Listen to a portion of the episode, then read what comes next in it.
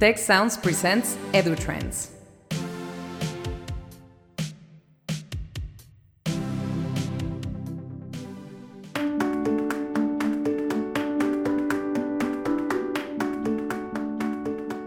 Welcome to the EduTrends podcast and webcast brought to you by the Institute for the Future of Education. I am your host, Jose Pepe Escamilla, IFE Associate Director.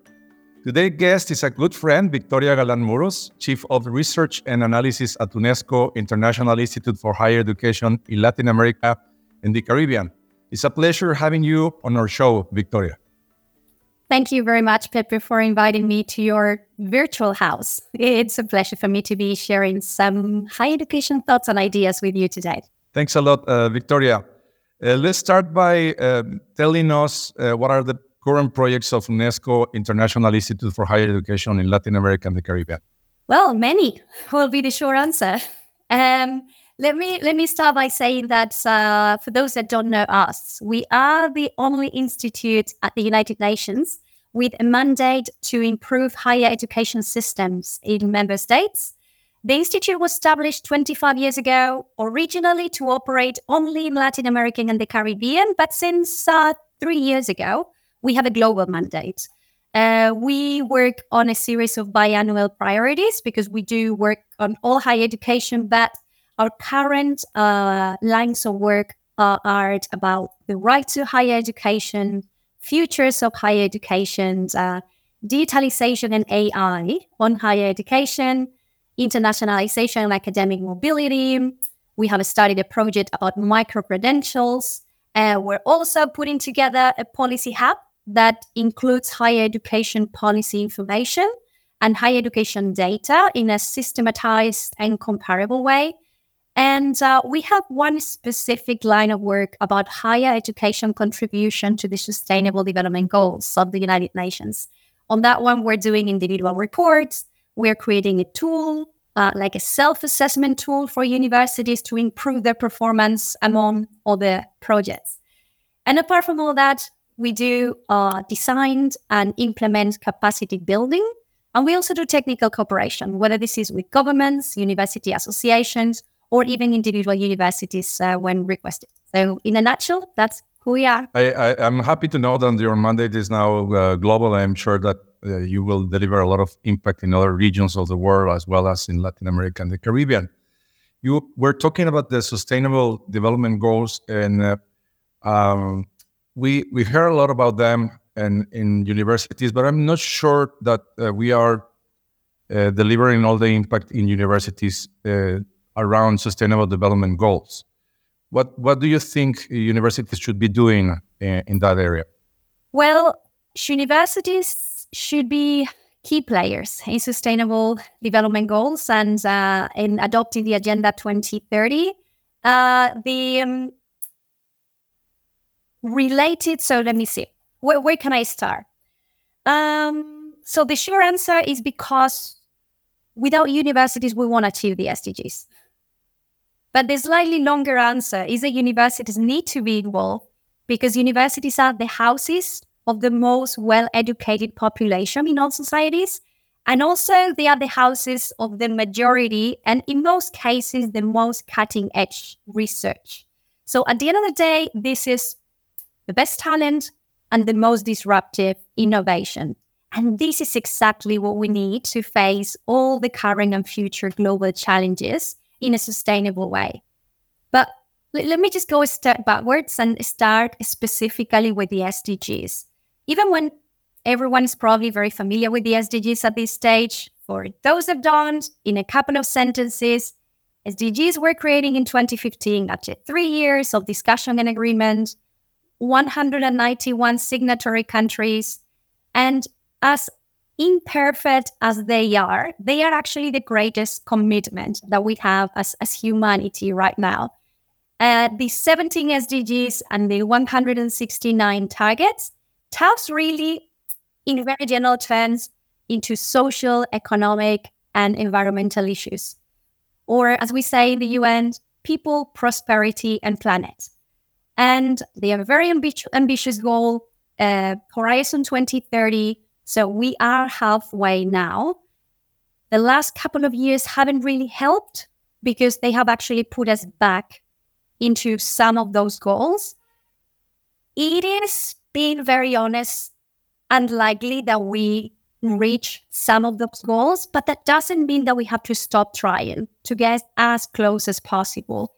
And for that, universities should be pretty much in the in the center. If we want to look at this from another perspective, the university's potential to contribute to the SDGs, it's it's a responsibility to action. For me, this is part of the university social responsibility for both public and private universities. It's it's an institutional responsibility. It's the most direct way to give back to society. And this is about u- universities looking around and thinking, how can I make this world better? And and just to highlight how wide and deep this contribution can be, universities actually have the potential to contribute to any of the 17 SDGs from any of the three missions, plus the management of the university as an, as an organization. We, we can go more into details later, but as a summary, I guess the achievement of the SDGs, or at least the progress towards them, requires effort from all organizations in society, no doubt about that. But universities are particularly crucial because sustainable development cannot happen without research, development, innovation, or without trained professionals and leaders that has the knowledge, the skills, and the value to lead that transformation. So it's not just about universities should be included on this and should be players. We've said it's about universities being the engines for a more sustainable future. Thank Victoria. So you, you believe that the universities are a key players in, in, in this area. And uh, I would like to um, understand better where do you see the contribution of universities around the, the three missions of them? No? So universities do education, do research and, and extension, or the social part of uh, contribution of the universities. If we start with education, what could universities do to improve uh, their uh, impact uh, on SDGs? Well, through education, lots of things can be done. Universities can promote sustainability at, at different levels, but maybe maybe complementary. We'll go through them just quickly. Uh, maybe starting by dedicated courses or modules. And multidiscipline, multidisciplinary is, is essential for uh, sustainable development solutions. And every student should have the chance to learn about sustainability regardless of their program. So more students now, luckily, can all have access to introductory courses on sustainability, but also to courses on how to apply sustainability principles, technologies, and methods with their own discipline. So within their degrees, maybe as optional or maybe as compulsory modules, uh, economists, for example, are doing courses on sustainable finance or the green economy. Engineers on uh, sustainable engineering or green design. Lawyers might be doing something on the regulation of sustainable or, sorry, renewable energies. Demographers might have courses on the effect of climate change in populations. And sociologists might have specific courses on gender. All these show that no matter what you're studying, you, you as a student, should, and every time it happens more often, get specific courses about sustainability. But these courses sometimes they're not just courses, but fully dedicated programs to sustainability to train people that are considered to be, you know, the specialists that will lead sustainable development in a wide range of fields. This happened mostly at uh, postgraduate uh, levels.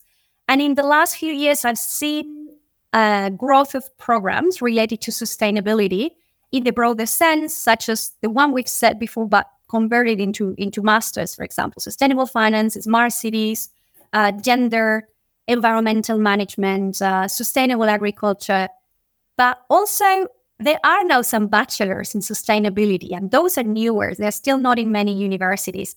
And these are like purely interdisciplinary programs. And you know what? Students seems to be responding very well to these. These new generations are much more aware of sustainability, of the urgency that we had to act to it and um, that we were in the past. And they are and feel very empowered to change the world. So it's not something that, you know, it's an offer and demand and, it, and it's coming on both ways. Students are really demanding these type of programs.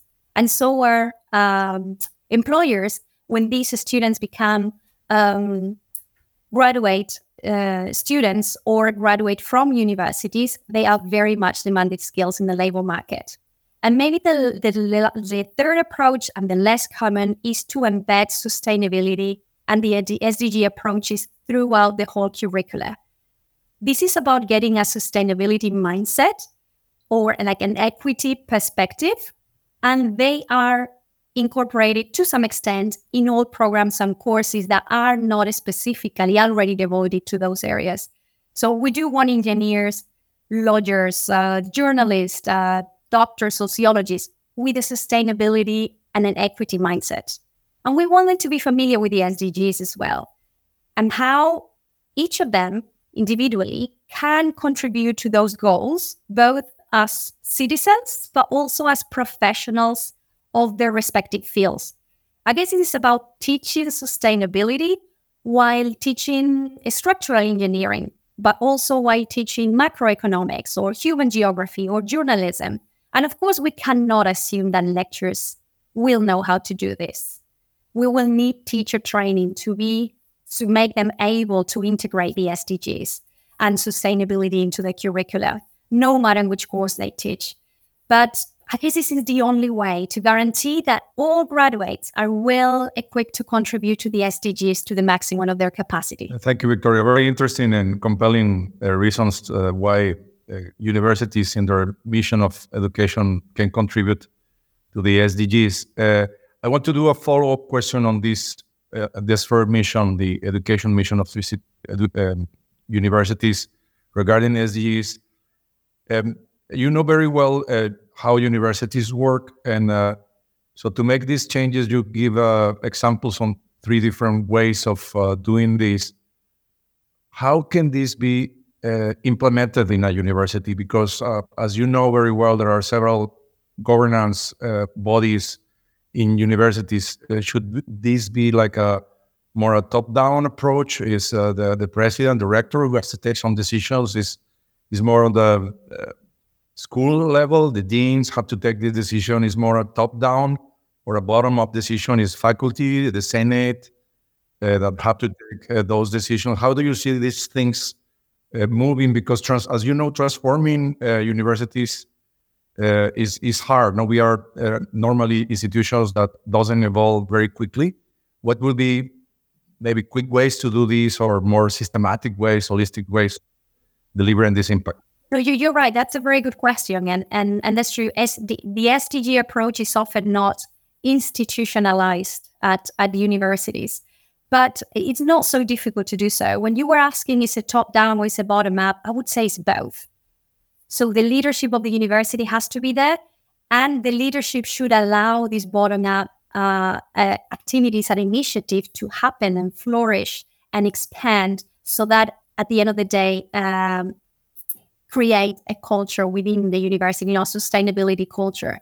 I think, I mean, when I talk to university leaders about this, they seem to, some of them be a bit, I don't know if scared is the word, but maybe it's they feel that it's something really unfamiliar it's, uh, and something really different, but it's really not.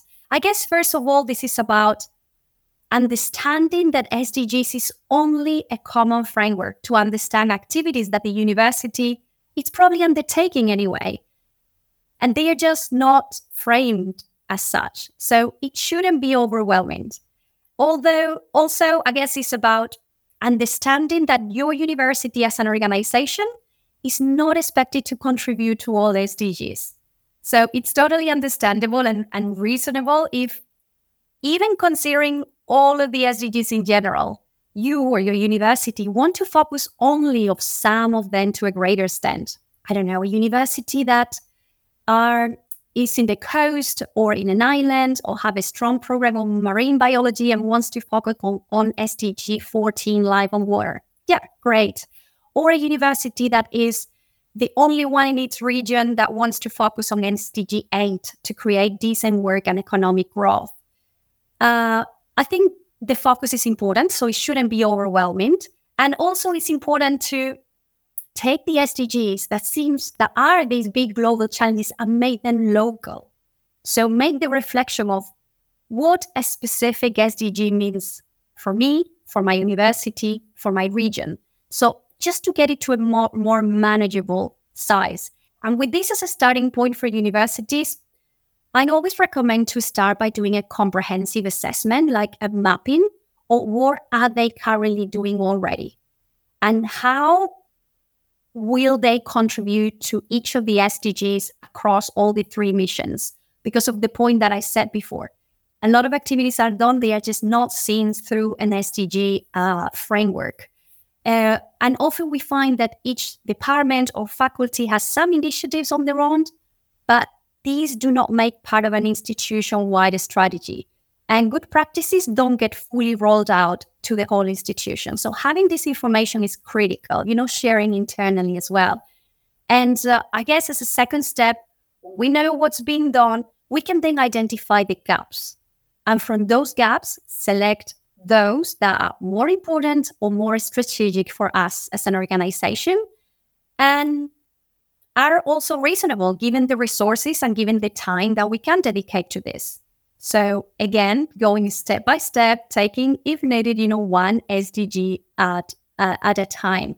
Luckily, there are already some tools and guidelines for universities on the environmental part of sustainability about green campuses, for example, and we at UNESCO IESALC, we're working on a self-assessment tool that will cover all the SDGs in all the three missions.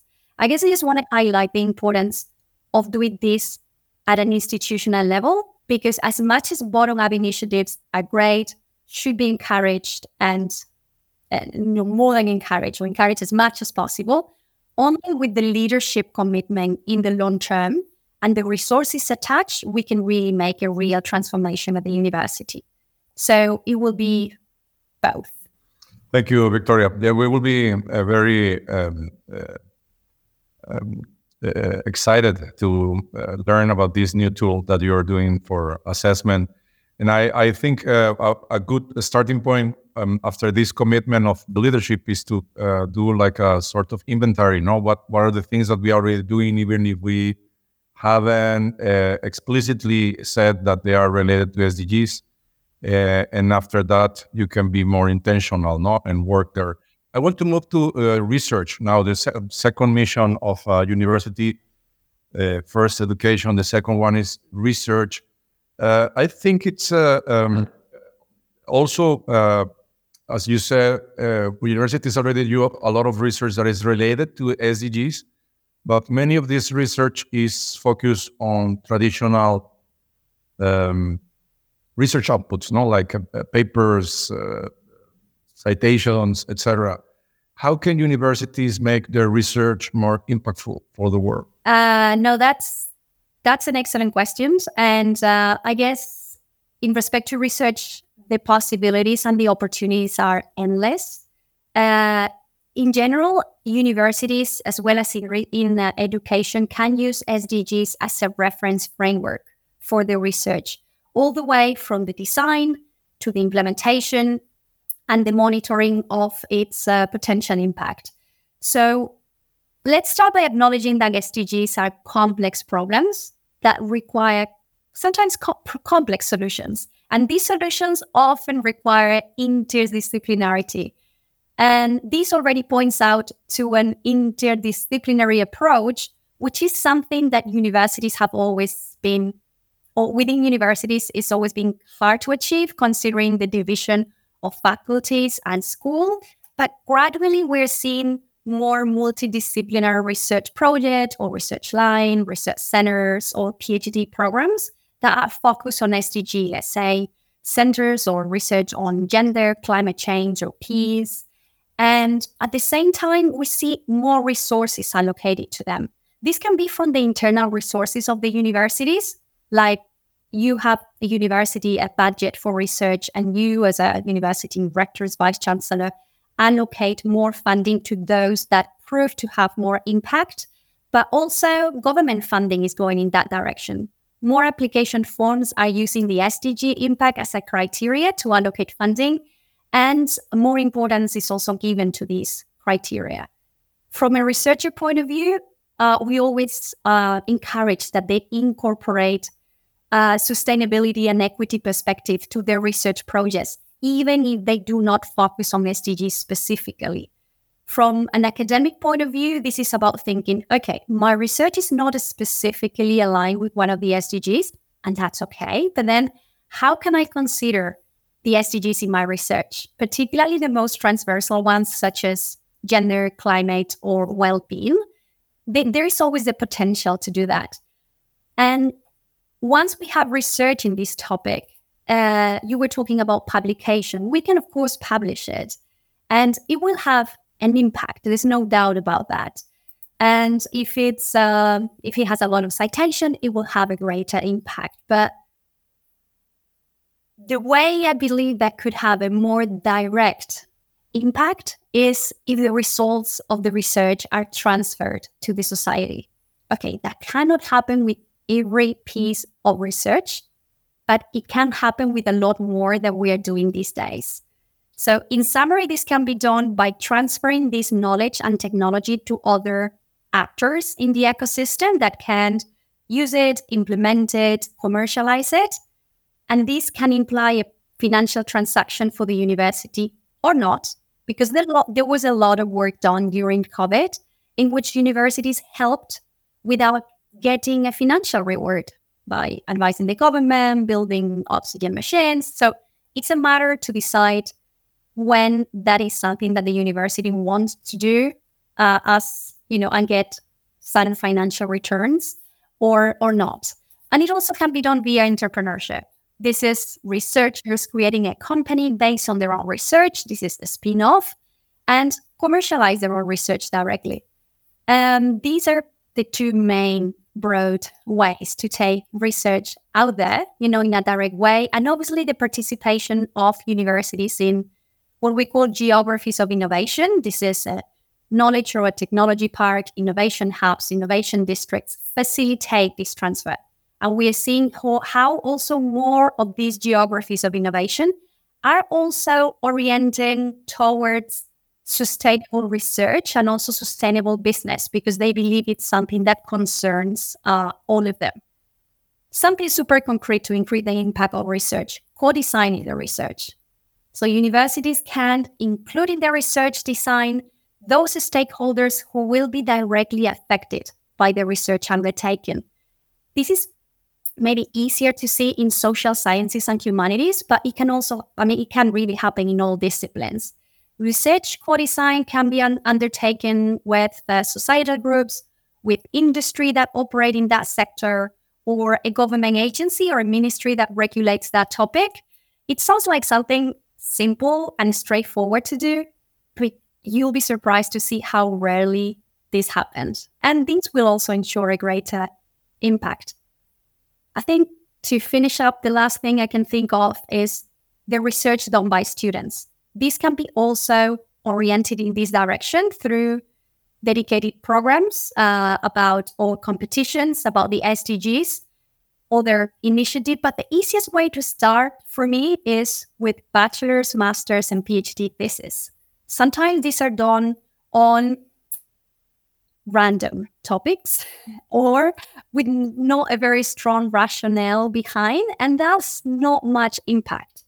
And this can change just by looking at the local or the regional challenges and starting questioning who, like like sorry how each of the students with their own knowledge and skill can contribute to improve one of them i did this with my students years ago and the results just surpass all my all my expectations so in short we're talking about universities that can do more research related to sdgs they could include the sdgs approach in all the research they can transfer the research and take it directly to society and also, research done by students is also subject to the same uh, circumstances that the research done by researchers. Thank you, Victoria. Uh, it, um, it reminds me also of how we are um, reshaping the research in our university in Tec de Monterrey.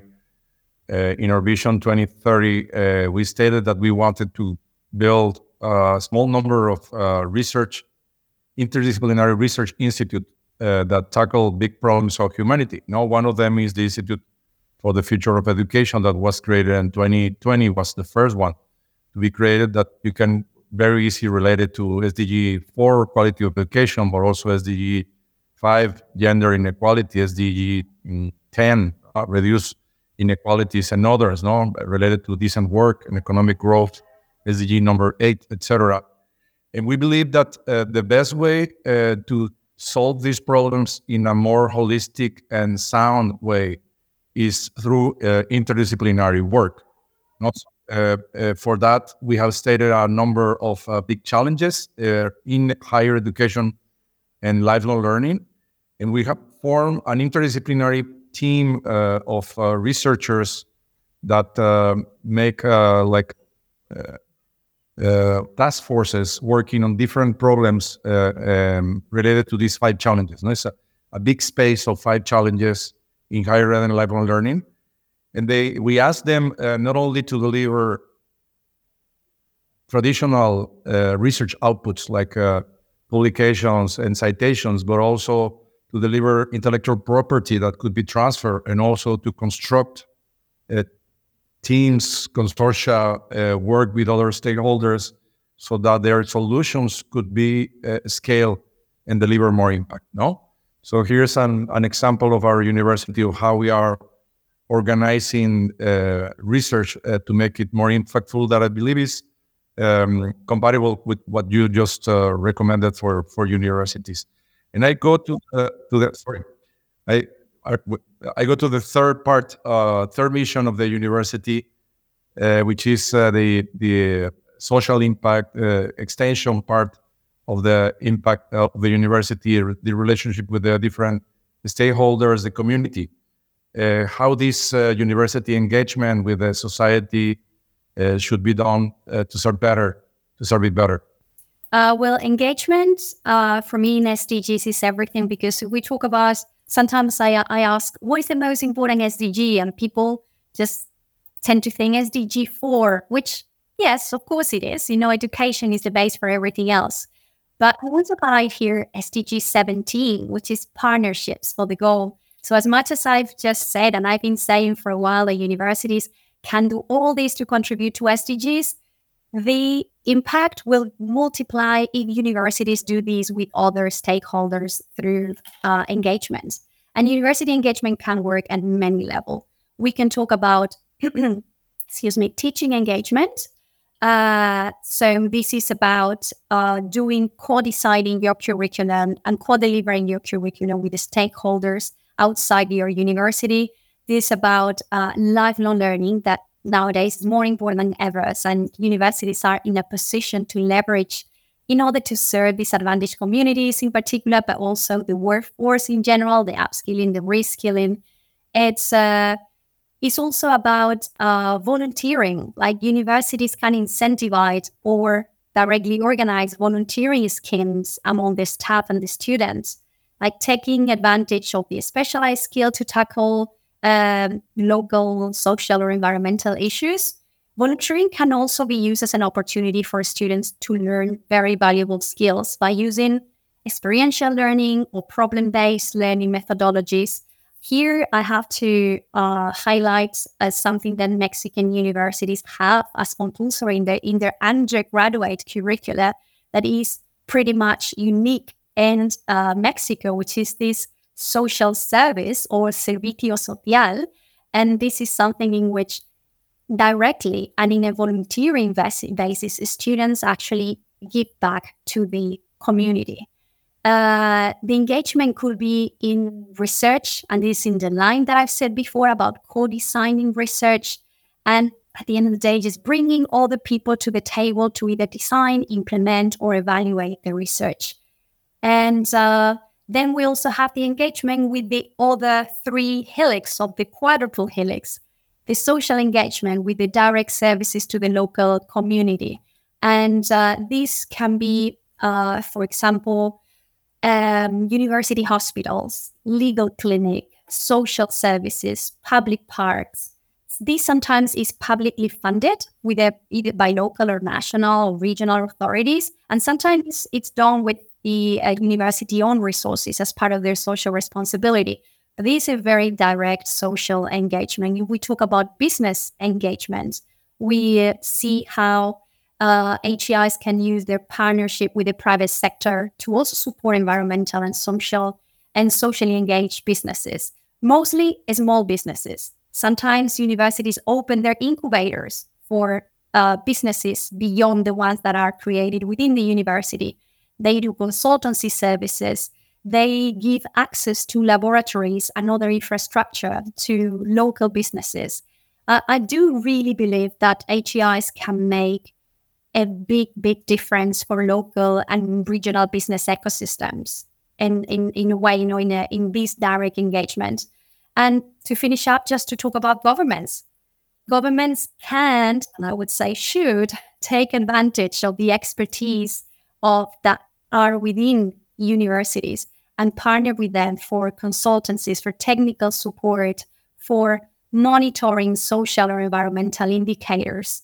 Uh, maybe the the building of social servants. There's so many things, so many activities that universities could do with each of these stakeholders, and all of them will increase the impact of the engagement, in particular, and the universities in general. Thank you. Uh, so I, I, would like to uh, add to what you just said. The contribution of uh, our students or undergraduate students, for instance, can do uh, to the society. Uh, as you say, in Mexico, we have this uh, compulsory social services uh, 400 hours. But not all the universities uh, mandate the students to do community social service. No, so the social service can be done in, um, in an enterprise, in a business, without a, uh, without a, a, a, community development focus. No, so uh, it's very important to have this to take these opportunities to deliver more impact to the society, to be more um, uh, explicit in the relationship to the development of SDGs, the, the one that the university has done. And there's also other opportunities for students to be uh, learning at the same time. Uh, not, I'm not talking now about voluntary work, uh, community service work, but also uh, in the learning part of the university to use uh, challenge-based learning, in-service learning, research-based learning that uh, will play twofold. On one hand, the students will be more engaged, will learn more, will be more active, but at the same time, it's a way for universities and students uh, to be more conscious of the needs of the society to contribute with um, answers uh, or partial answers uh, to them, and uh, and at the same time to create this mindset no, of uh, um, delivering impact in universities. It's been a pleasure talking to you, uh, Victoria. I, I, enjoy a lot this talk. I'm sure that our uh, public uh, will also find it enjoyable and fascinating. I am very happy that UNESCO's uh, Institute, uh, International Institute for Higher Education scope is not only Latin America now, it's now uh, the arena for you is, is the world. I'm sure you will deliver a lot of impact. And I will be happy to learn what, what's your next developments uh, in different areas, including this new instrument that you're developing to assess uh, SDGs in, in universities. Thank a lot for sharing with us. Thanks very much, Pepe. Thanks a lot for the invitation. It's been a pleasure talking to you as always, whether it's a podcast or not. And uh, you are indeed doing great work with it, uh, Tec Monterrey. And uh, yeah, we'll keep on doing the work. We'll keep in touch and we'll keep on trying to make uh, universities those engines towards a more sustainable future. Thank you. Thanks very much. Bye bye.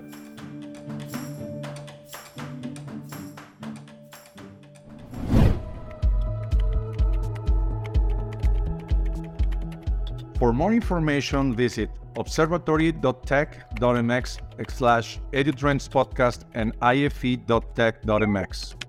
A special thanks to Tecnológico de Monterrey, the Institute for the Future of Education, and the Tec Sounds team.